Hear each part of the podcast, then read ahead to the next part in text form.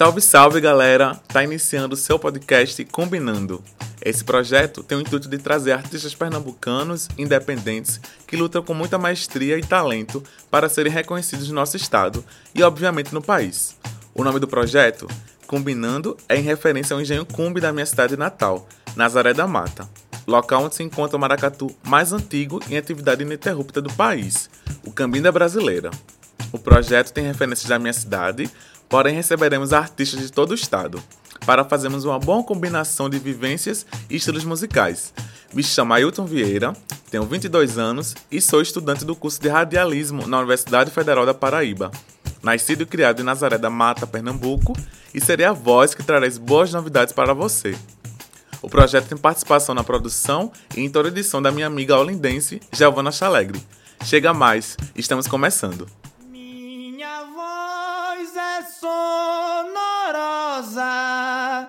Quem escuta se acalma. Minha voz é sonorosa.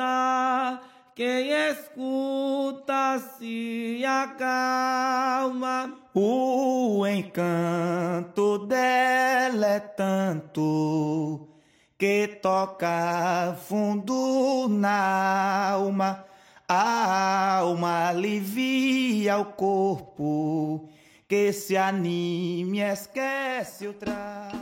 Minha voz é sonorosa, quem escuta se acalma. Eu não sei você, mas eu não teria coragem de duvidar da afirmação de um jovem, artista e pernambucano, diga-se de passagem, conterrâneo desse que vos fala.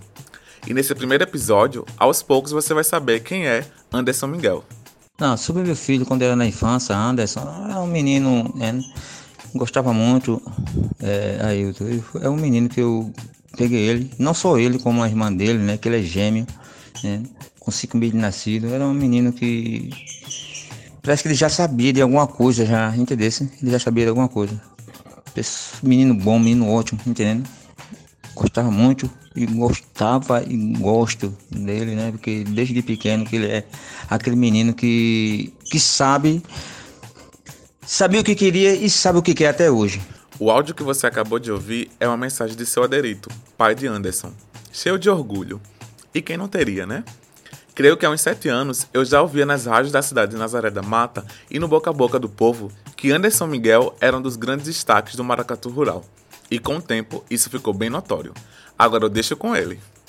Quem é Anderson Miguel? Anderson Miguel é um nazareno, filho, pai, irmão, amigo, maracatuzeiro, cirandeiro, cantor e compositor, uma pessoa simples, humilde, mas que, que honra as calças que veste, né? Vem de uma família muito pobre, mas uma família de respeito, família que, que, que preza o coleguismo, sabe? A educação, né? E Anderson também é um artista, né? Nazareno, pernambucano, brasileiro, muito orgulho onde defendo as minhas raízes, né, que é o maracatu, a ciranda e agora também a, a, música que, que faz parte também do meu, do meu trabalho como artista. E uma pessoa que sempre preza a humildade também, né, que é a essência né, do sucesso de cada de qualquer pessoa que deseja estar né, sempre lá em cima. No coração nazareno, quebrando todo tabu, parabéns pra Nazaré terra do maracatu.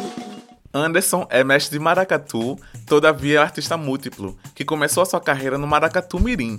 Depois se juntou com o pai como contramestre do Cambinda Brasileira. Logo após, seguiu para o Águia Misteriosa, onde se tornou mestre. Criou um grupo de ciranda e em 2018 lançou seu primeiro disco autoral, o Sonorosa, produzido por Siba. E sobre isso, queremos saber de uma das inspirações dele, Barachinha. O que você tem a dizer sobre essa versatilidade de Anderson Miguel? O que eu posso contar é que além do dom, ele tem uma qualidade tão grande nas coisas que faz, que não precisa nem ser sábio para notar a sua capacidade. Eita, eu acabei não apresentando Barachinha, né? Mas justamente para deixar esse ar de curiosidade para você. Barachinha é um grande artista de Nazaré da Mata, ator, mestre de maracatu e muito mais. E por estar ligado à cultura popular há muito tempo e por ser uma referência de Anderson, queremos saber quais foram seus conselhos para ele no início da carreira. Os conselhos que eu dei para ele no início de carreira, que sempre procurasse ser uma pessoa responsável e humilde, que nunca faltasse com respeito com os colegas. Na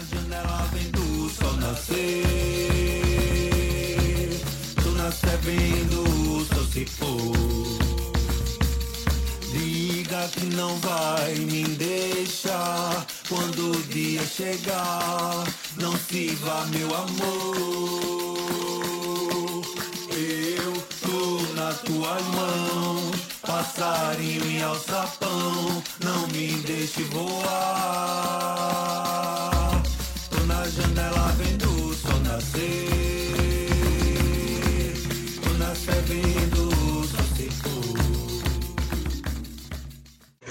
Anderson, ele já, já é uma, uma, uma referência na nossa, na nossa cidade, né? É um mestre de maracatu, é um cirandeiro e também hoje ele canta aí, né, para o pessoal aí nos bares. Então, para mim, Anderson é um é um artista completo, né, como mestre, como mestre maracatu, como cirandeiro, né? Então, Anderson, ele está preparado já para ganhar o mundo. Ele já está preparado, como ele já foi para São Paulo, como ele já foi para outro lugar aí.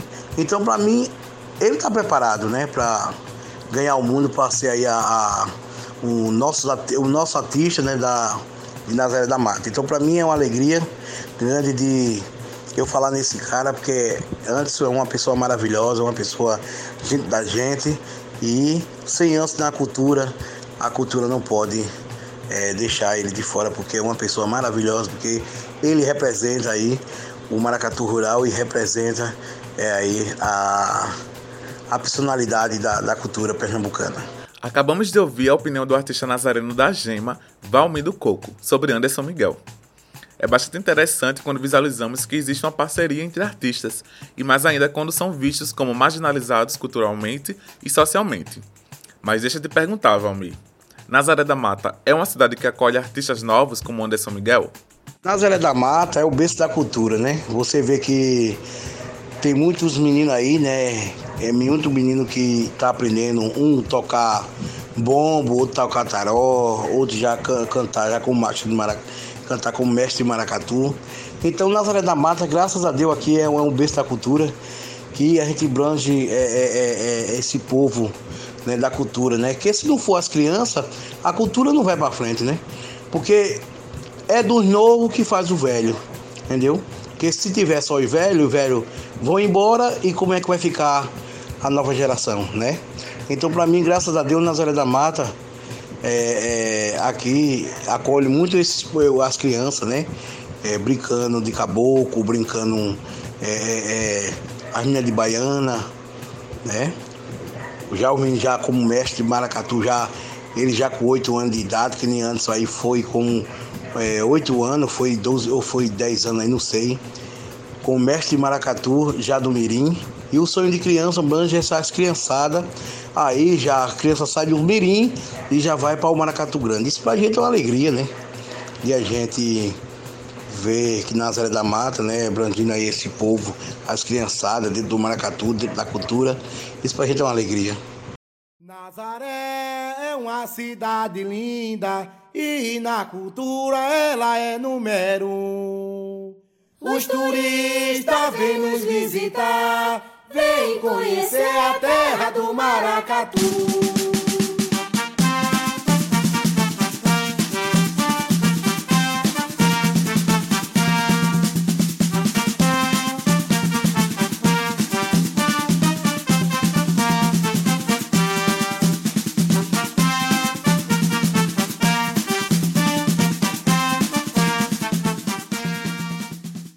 E agora trazemos outra nazarena, Lucicleide Silva, formadora de opinião e brincante do único maracatu feminino do Brasil, o Coração Nazareno, que é situado em Nazaré da Mata, Pernambuco.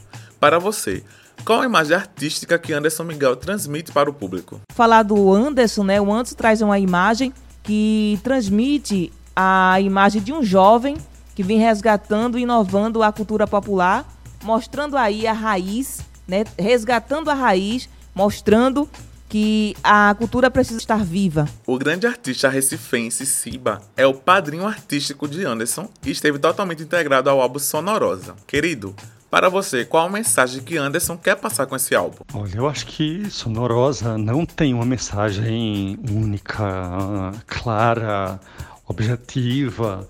É um jovem poeta, cantor, é, que está ali se afirmando enquanto artista e falando da vida, das questões que movem ele e da, das expectativas, sonhos e o modo como ele entende o mundo, inclusive se expondo a parcerias e tal. É, é difícil falar de uma mensagem é, única do disco, né? Mas o disco fala, é, entre outras coisas, de sobre esse lugar da, da cultura popular. O disco tenta quebrar esses velhos estereótipos de, de limitação que são impostos à cultura popular e, e, e tenta chacoalhar um pouco, é, talvez é, busca seduzir as pessoas com a linguagem musical híbrida, né? Porque parte da, do principal coração do disco é, é maracatu e ciranda, mas o disco tem umas guitarras, tem uns arranjos musicais de, com elementos que é, originalmente não são da tradição. E essa essa chacoalhada é como uma, uma isca para um público externo, né? É uma tentativa de, de chamar atenção para um público de fora do maracatu, de fora da ciranda para o trabalho. É interessante analisar que um jovem cita desejo de continuar fazendo algo que infelizmente não é valorizado no país. O que você acha disso, Siba? Essa coisa da valorização é muito relativa, porque na região, lá na Mata Norte, maracatu e a cultura popular é muito valorizado pelas pessoas em geral da classe trabalhadora, as pessoas pobres especialmente, né?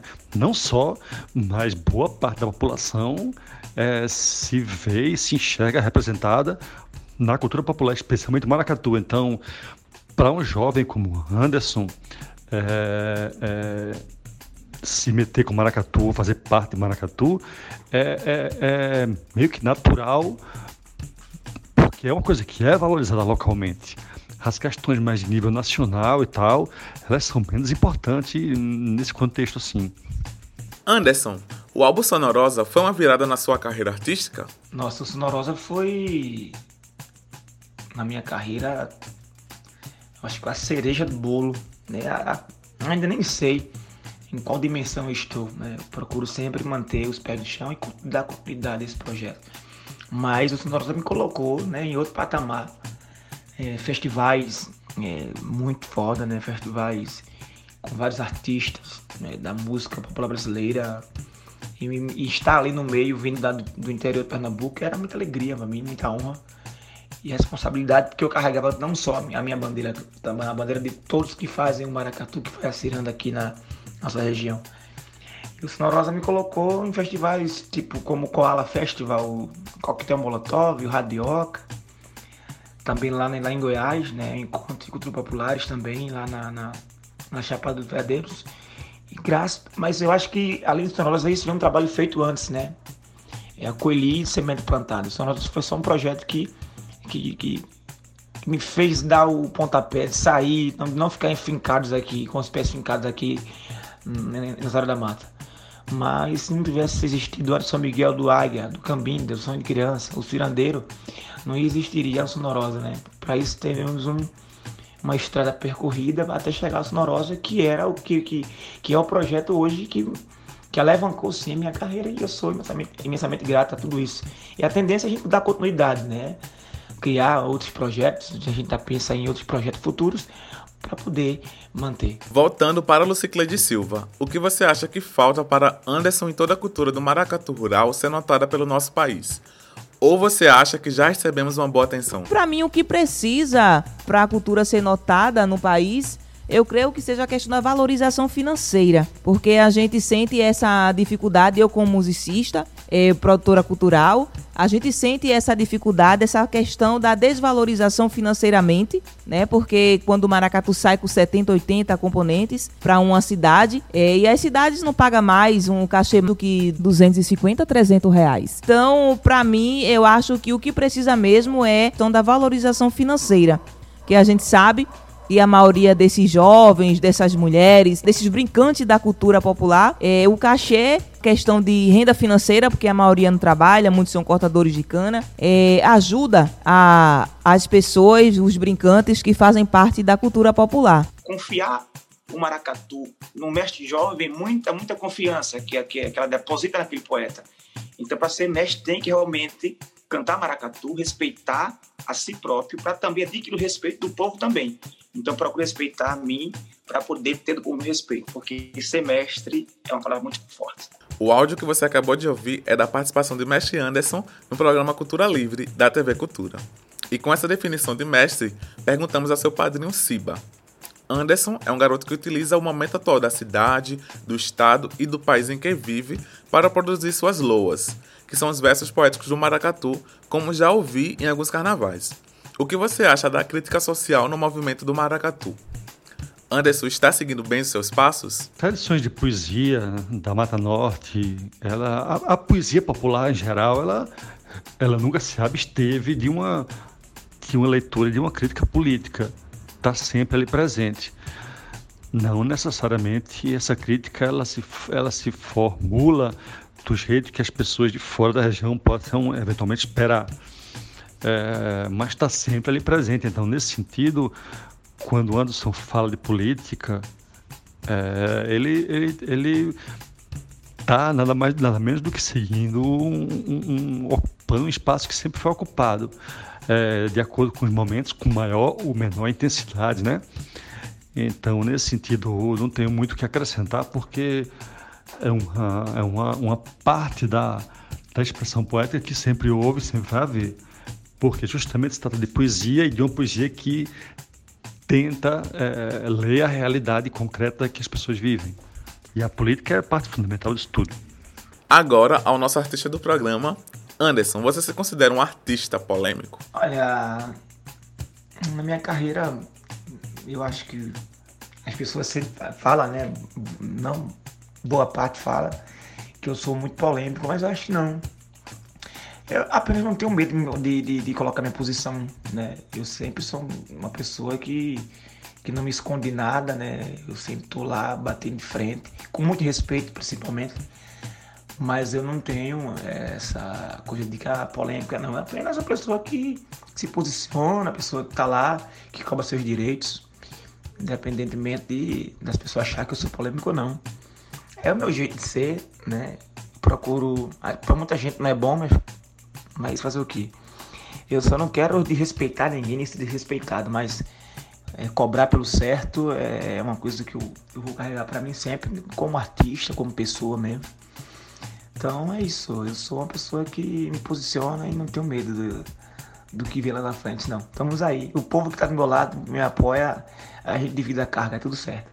Na areia clara vem dançar a ciranda